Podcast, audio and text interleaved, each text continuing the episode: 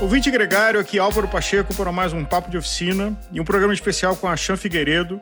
A Chan Figueiredo é triatleta, empresária, proprietária de uma Kombi com uma decoração muito especial, mas tudo isso é motivo para um programa que a gente ainda vai fazer com ela. Nesse programa do Papo de Oficina, que tem o apoio da Cimesh, o maior marketplace de bicicleta, e da Escola Pactu, a gente vai conversar sobre um tema polêmico e que ninguém aqui tem nenhum tipo de compromisso e é a boa informação da experiência. Qual é o melhor grupo? Campanholo, Shimano ou SRAM? Chan, bem-vindo ao programa, bem-vindo a Gregário. Fala, Álvaro, obrigada. Muito bom estar aqui com vocês. Aqui a gente vai falar sobre o teu talento de experiência como atleta, treinadora, que você também é, e mecânica é, com, com um componente. E muitas vezes a gente fica nessa dúvida quando vai escolher uma bicicleta e tem a opção porque às vezes não tem, né? De que grupo é, escolher. E aí vamos pelo, pelo alfabético, para não dizer que tem uma prioridade. Campanholo, a tua experiência com o, o famoso e legendário grupo Campanholo Italiano.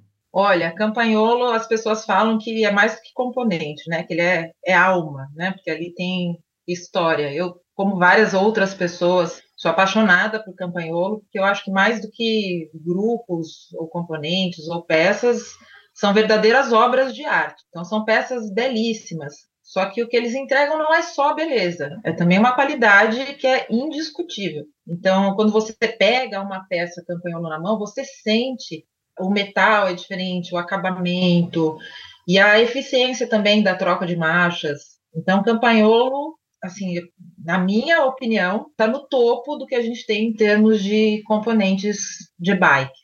Agora, e usabilidade, em, em funcionalidade, em confiabilidade? Então, ele, assim, isso também é, é, top de linha. A única coisa que eu colocaria de do, do, que atrapalha o uso campanholo, principalmente aqui no Brasil, é a falta de disponibilidade de peças e o custo, né? Ele tem um custo elevadíssimo muito mais alto. Então, às vezes é comum, por exemplo, eu recebo algumas bikes com campanholo aqui no estúdio, só que são clientes que estão com essa bike há muitos anos, a peça dura, ok? Mas tem componentes que precisam ter, ser trocados, eventualmente, né? Por maior que seja a durabilidade de uma corrente de campanholo, de fato ela tem mesmo uma durabilidade superior em relação às outras marcas, mas mesmo assim chega um momento que ela precisa ser trocada.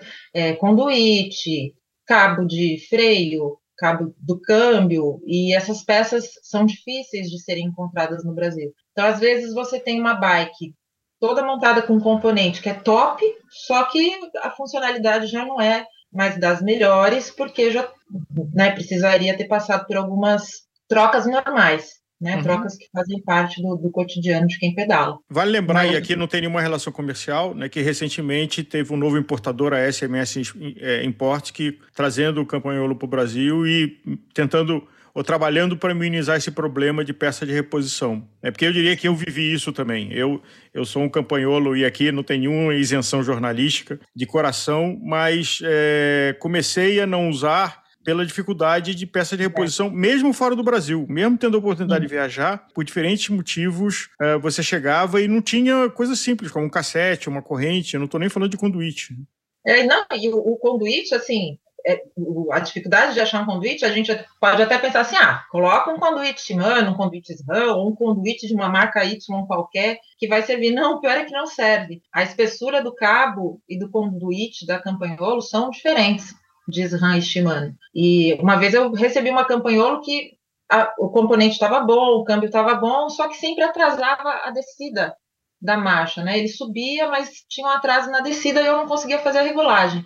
Aí medi com o paquímetro e vi que eram é, cabos e conduítes que não eram compatíveis com o campanholo. Então não vai funcionar. Pode chamar o melhor mecânico do mundo, para regular aquela bike não vai funcionar. Você precisa trocar e colocar os componentes específicos para a marca. Ah, e lembrando que o Campanholo inventou o passador, né? Que antes dele você tinha uma roda uhum. com dois cassetes, que não dá nem para imaginar uhum. a gente usando aquilo. Mas tinha um cassete. Não era nem cassete, era uma marcha que você tinha que virar a roda. De um lado ele era 12, do outro ele era 18, sei lá, 15. Exatamente. E aí as pessoas tiravam a, a roda, no meio da prova, chegava a subida, tirava a roda. Inclusive, é, contam que, que foi o Túlio Campanholo, né, na, na Itália, acho que por volta de 1901, parece, que ele justamente em uma das provas, acho que estava muito frio, ele não conseguia tirar a roda, a mão começou a congelar e ele ficou nervoso. Aí ele falou uma frase lá em italiano que eu não vou lembrar agora, em hipótese alguma, mas ele falou: Ah, isso daqui precisa ser modificado.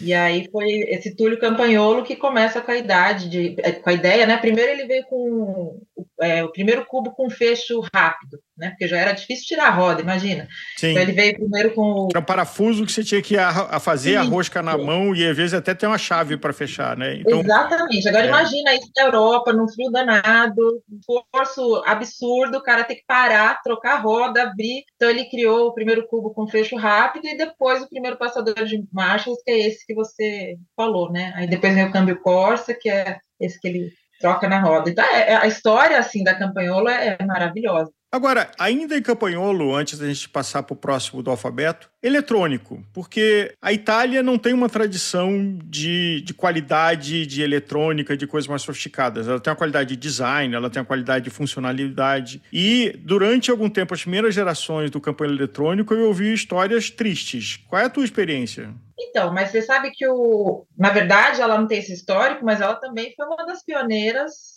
a pensar no câmbio eletrônico, né? Em 92 ela já começava a desenvolver. Em 2005, se eu não me engano, ou 2007, não lembro, mais ou menos por volta dessa época, eles fizeram um teste em, em uma prova na França.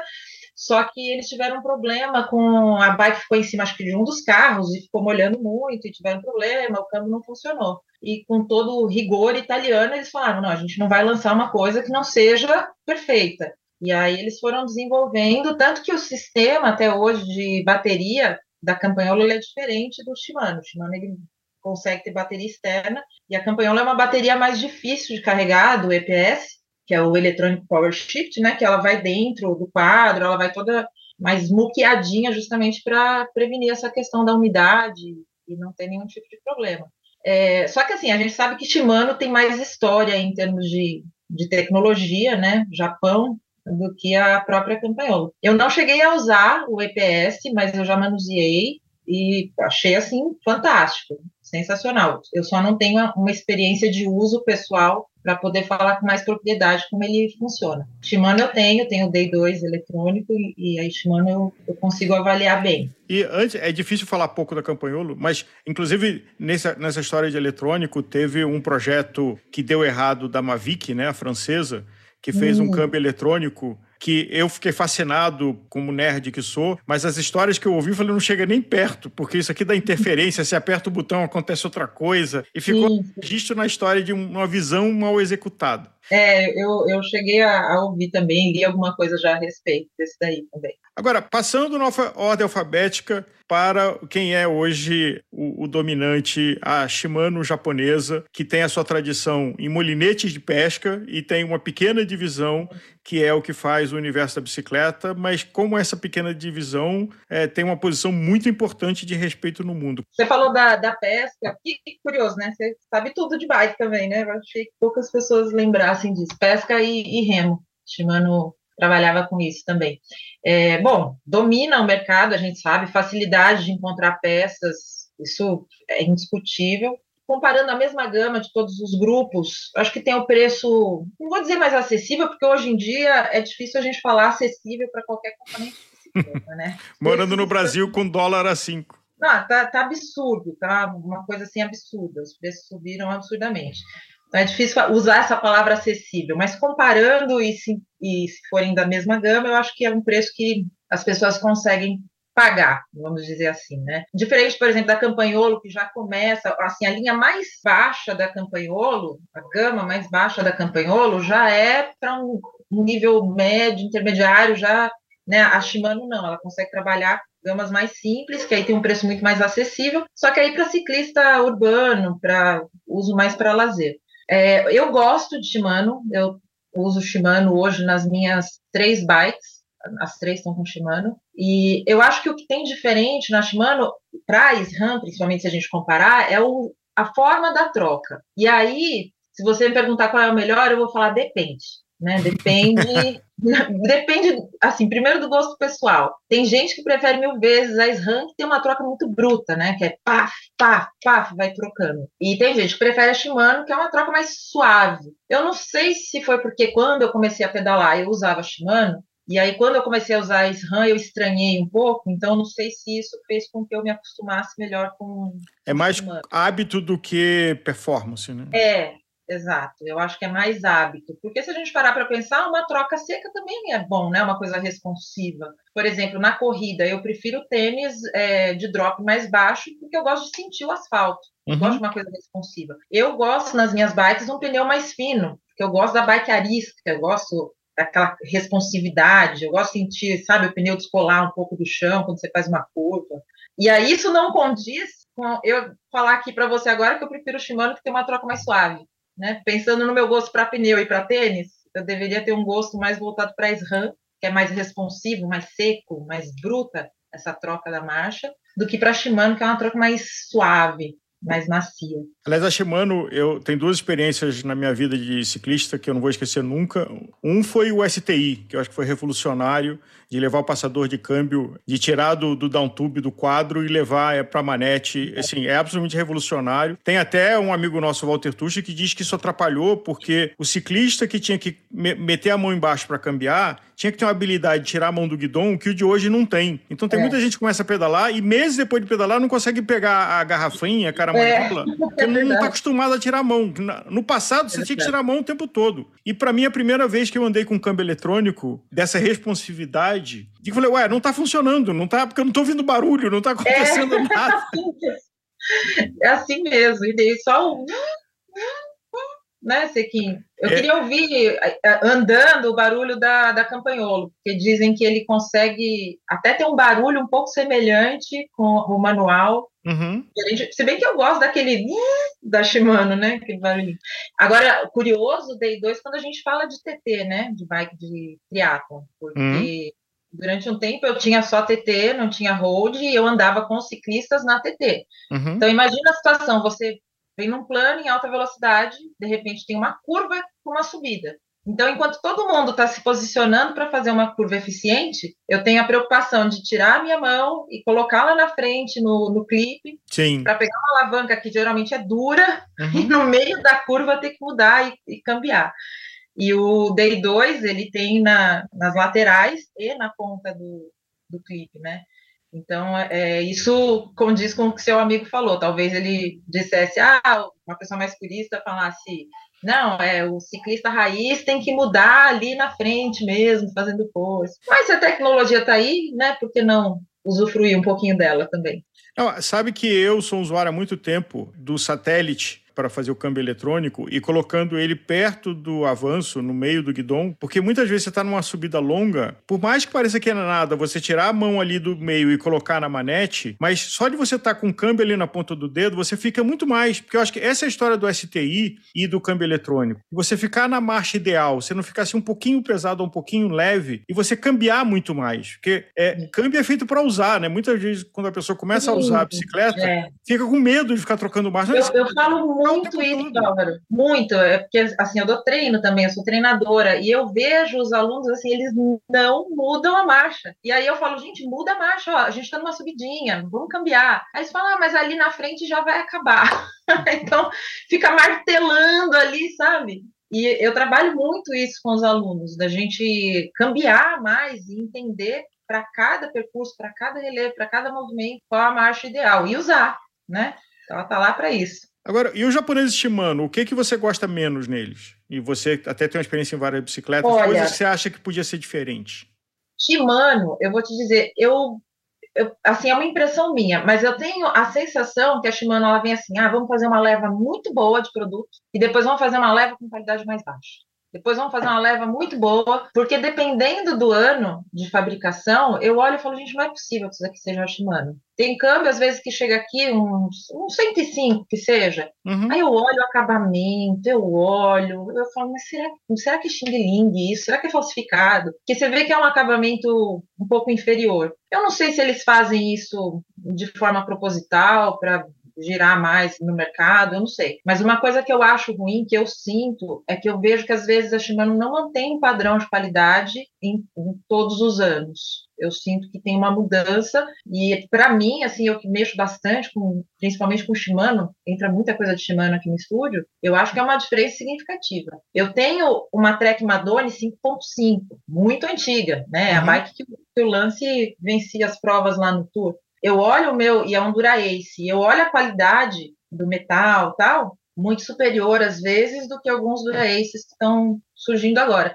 Não sei, aí uma opinião minha também, um, um chute, né? Não vi nada a respeito, mas não sei se às vezes para diminuir peso ou para melhorar a eficiência eles mudam componentes, né? O material, o metal, e aí isso faz com que a qualidade caia um pouco. Como é que você sente? Porque esse, esse é uma percepção pessoal. No eletrônico, o app de você configurar é, o câmbio eletrônico é um desafio, assim, que algumas empresas que são muito complicadas no chamado UX, na User Experience.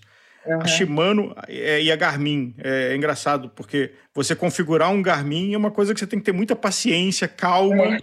E eu acho que o Shimano também, seja na configuração do app, ou seja na configuração quando você. E eu já, já apanhei com isso, de quando você vai usar o câmbio eletrônico, quais são os acessórios todos que você precisa, que tamanho de cabo, para que tipo de coisa, para caixa de conexão. É um quebra-cabeça que um usuário final sozinho sofre. Eu sofri. É. De você é, comprar errado, e na hora que você leva para oficina, você fala, tá faltando coisa, você comprou errado. É, é assim mesmo. É um trabalho assim que requer muita calma. Inclusive, às vezes eu vejo os mecânicos trabalhando e conversando com os outros, eu falo, não sei como consegue. Eu não consigo, eu preciso de silêncio e muita concentração. Assim, essa parte da, mecânica tal, eu preciso estar com bancada limpa, estar concentrada e fazer com calma. E aí, assim, uma vez configurado também, para você perder o, a, a, regulagem disso daí é bem difícil. Né? Uhum. Uma vez regulado, dificilmente você vai ter que ficar mexendo novamente em, em um day 2. Então é um trabalho muito de paciência, e aí nesse caso, às vezes eu acho que o, o, fato de ser mulher, né, não que os gêneros sejam tão diferentes, mas a gente sabe que na média as mulheres são um pouquinho mais pacientes, um pouquinho mais calmas. Lê manual. É, lê manual, eu sou a ratinha do manual. Funciono na base do manual, tudo manual, é abrir manual. Então é uma coisa que você tem que ler o manual respirar e fazer com calma. E chegando por último, a americana gringa S-RAM, que inclusive que é a, é a, mais jovem do pelotão, né? empresa formada hum. há menos tempo. Qual é a tua experiência com S-RAM? Olha, a S-RAM eu acho que é bem assim compatível em termos de, de disponibilidade, talvez encontre menos do que Shimano, porque Shimano a gente sabe que né, 85% do mercado dos componentes são dominados pela Shimano, mas não é tão difícil de, de encontrar. Assim como a Shimano, a Shimano ela tem uma parte do manual deles que é muito legal, que fala sobre compatibilidade dentro da própria Shimano. E ela tem uma boa forma de você usar. Então, por exemplo, você consegue usar um Tegra com um 105, por uhum. exemplo, desde que você consulte esse manual e veja a questão de, das velocidades e tudo mais, eles são compatíveis. A SRAM também tem um pouco disso. É, o que eu, assim, agora só mudando um pouquinho a sua pergunta, só para fugir um pouco, que eu lembrei desse assunto, uma coisa que eu acho um problema é quando as pessoas misturam os componentes. Então, tipo, ah, eu vou usar SRAM com Shimano e um campanholo no meio, aí vira uma Maçaroca. É porque tinha uma lenda, e eu acho que a SRAM no começo teve isso como estratégia, de ser o mais compatível possível, de, sem ferir nenhum tipo de direito de propriedade, de patente, com a Shimano, para que se você tivesse Shimano, você conseguisse ir devagarzinho para a SRAM. Então eu lembro que cassetes, por exemplo, e correntes, você conseguia misturar não era ideal, mas funcionava. É, eu acho que talvez assim, você consegue misturar, por exemplo, o câmbio dianteiro você coloca todos os componentes ali, STI, Shimano e coroa e câmbio Shimano, e aí o traseiro SRAM, por exemplo. Não é o ideal. Assim, eu tenho pavor de ver essas bikes meio Frankenstein, sabe? Porque as indexações são diferentes. Campanholo não tem como. Não dá para você misturar campanholo com nada. A SRAM com Shimano, algumas coisas ali você consegue misturar, mas não vai dar uma regulagem perfeita.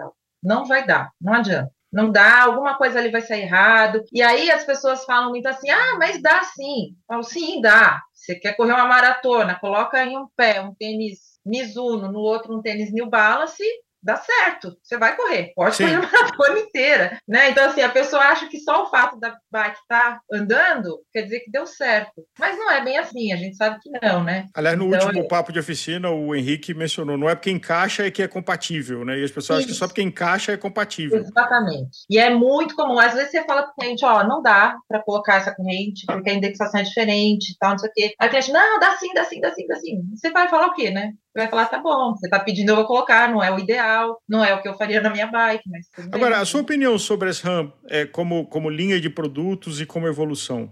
Olha, eu acho que a SRAM, assim, como os Estados Unidos, ela, né, qualquer marca estadunidense, ela vem tentando ganhar o mercado, também usando um pouco mais de tecnologia. Eles têm o, aquele RedTap, né? O, a, tecnologia deles, é RedTap, né? Que chama Sim, o, seria o, da manete do, do, comando. Isso, e aí uma grande, um grande upgrade é a ausência dos fios, né? Então, eu achei isso bacana, mas também não usei esse RedTap aí, então eu não sei como que é na prática. Mas, a, mas eu já regulei, quando a gente fez o curso na, na Escola Partitu, a gente trabalhou também com ele, e não foi difícil regular, e eu só não sei avaliar, aí eu não, não tenho competência para dizer sobre durabilidade, sobre a funcionalidade.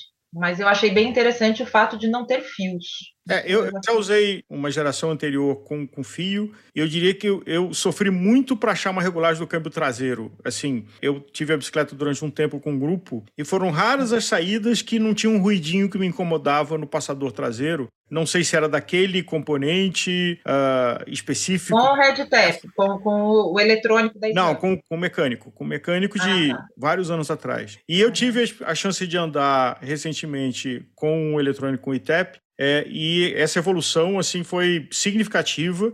É uma, é, cada um é engraçado, tem uma, tem uma assinatura de ruído e de é, responsividade, né? Como acontece uhum. com cubos. Então você tem o Chris King que tem o barulho famoso do Chris King, que é a assinatura dele. Muita gente acha que é defeito, não é? Eu acho que a, a S-RAM tem isso, mas como você mencionou, a sacada de tirar os fios e a sacada de ter duas baterias que elas eram compatíveis no passador dianteiro e traseiro, eu acho isso excepcional.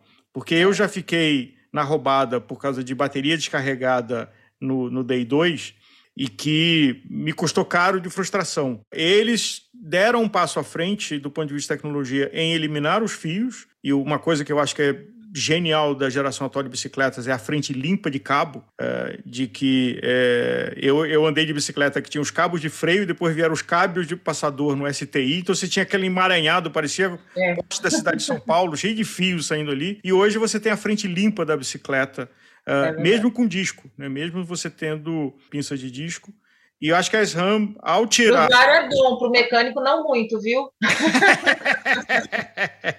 Confesso que, como mecânica, quando aparece aquela bike cheia de fio, cheia de conduíte, eu penso, ai, que delícia, essa vai ser fácil.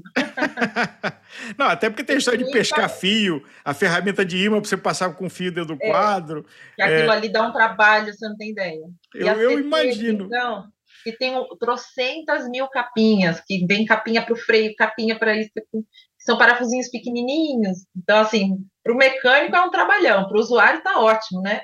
Agora, Dias Ram, terminando essa primeira resenha, o que, que você acha que podia ser melhor na, na tua percepção? Você não é usuária, mas você, como é, treinadora, como uh, mecânica, como vivendo o mundo da bicicleta?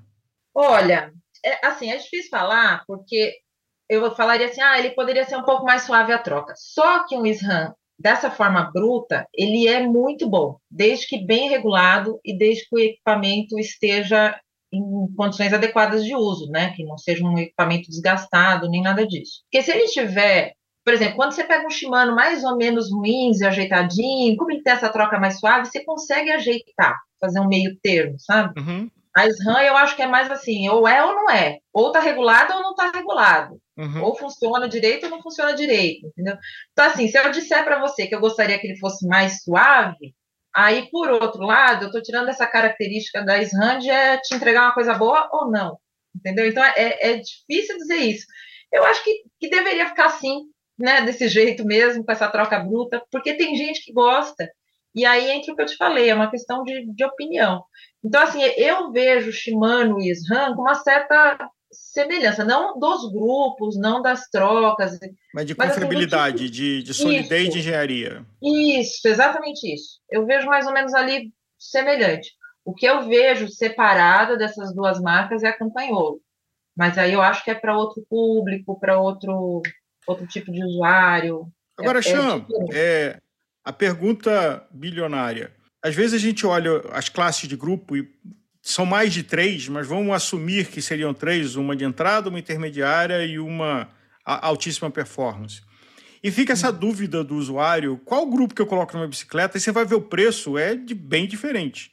Respondendo genericamente, assim, faz diferença o grupo de entrada para o grupo intermediário para o grupo top? O grupo de entrada faz, e faz muita diferença. Então, eu sempre falo assim para as pessoas: vai comprar uma bike, a pessoa quer começar a pedalar, então me procura primeiro como treinadora e descobre que eu sou mecânico, começa a pedir dica de bike. Aí eu falo, vamos colocar, então, você quer usar Shimano, que é o mais tradicional, que tem mais no mercado, vai ser mais fácil para manutenção. Vamos colocar um a partir de 105? Aí a pessoa começa, ah, mas tem esse aqui, tem Tiagra, tem Clares. Eu falo, ai, não faça isso. Hum. Junta um pouquinho de dinheiro, aperte o cinto, sai menos esse mês, né? Junta um pouquinho mais e vamos a partir de 105. Do 105 em diante, você tá bem. Dá para você ficar com uma bike com 105 e, sabe, ficar anos fazendo um monte de coisa bacana, prova, vai melhorar a sua performance. É, quando a gente chega nos tops, assim, eu sinto bastante qualidade, aquilo que eu te falei do material. Uhum. Né? A, a regulagem ela é muito mais fina, ela é muito mais precisa. Esses muito de entradas, Aura, assim, é, é ruim, a troca é muito seca, a regulagem é um trabalho mais bruto. É engraçado assim que até quando eu, estou como mecânica, hum. a hora que eu pego uma dessas bem de entrada, assim, eu me sinto aquele mecânico assim, ah! Tá consertando é, um Jeep. Exato, eu me sinto meio brutona, eu até tiro a luva, porque eu já meto a mão na graxa logo, que eu falo, já é coisa roots. Agora, quando eu pego um mais top, aí eu já sinto uma coisa mais delicada, eu já cuido, sabe, com a luva, porque é uma coisa mais delicada de tratar, exige menos força e mais habilidade. Os grupos de entrada, você precisa regular na base da força mesmo, é, é diferente. Quase martelo. Quase um martelo. Agora, dos intermediários, eu, tive experiência em poder pedalar fora do Brasil e vejo de que aqui, pelo menos nos grupos que a gente anda, né, né, nas capitais, você tem uma quantidade muito grande de gente usando o grupo top. E quando você vai para outros países, tem muito pouca gente usando o grupo top. E o argumento que eu sempre ouvi foi assim que o custo não vale o benefício. Então a diferença entre o primeiro, o grupo mais top e o segundo não é tão grande assim, que às vezes tem conversa assim, não, mas é 80 gramas, é 100 gramas, né? É, é... uma bisnaguinha menos no café da manhã, você já perde. e guarda o dinheiro para comprar um capacete. Exato, igual dinheiro para comprar um capacete, que às vezes a pessoa não investe no capacete, mas é, esses tops, assim, a, a, diferença é mais uma questão de, de, vamos falar, status, né, de ter aquela coisa bacana. Se eu tivesse um monte de dinheiro sobrando, com certeza eu ia querer comprar todos os tops também. Agora, em termos de funcionabilidade, quando você pega lá um Dura-Ace, um Tegra, não, não, tem muita diferença. Talvez, assim, os profissionais super de elite, talvez eles tirem alguma vantagem, mas nós, meros mortais, assim... Não, vou lembrar que o profissional não paga pelo equipamento dele, né? É Exatamente. Ela Exatamente. E que quer que apareça a melhor marca. Muito bem lembrado, muito bem lembrado.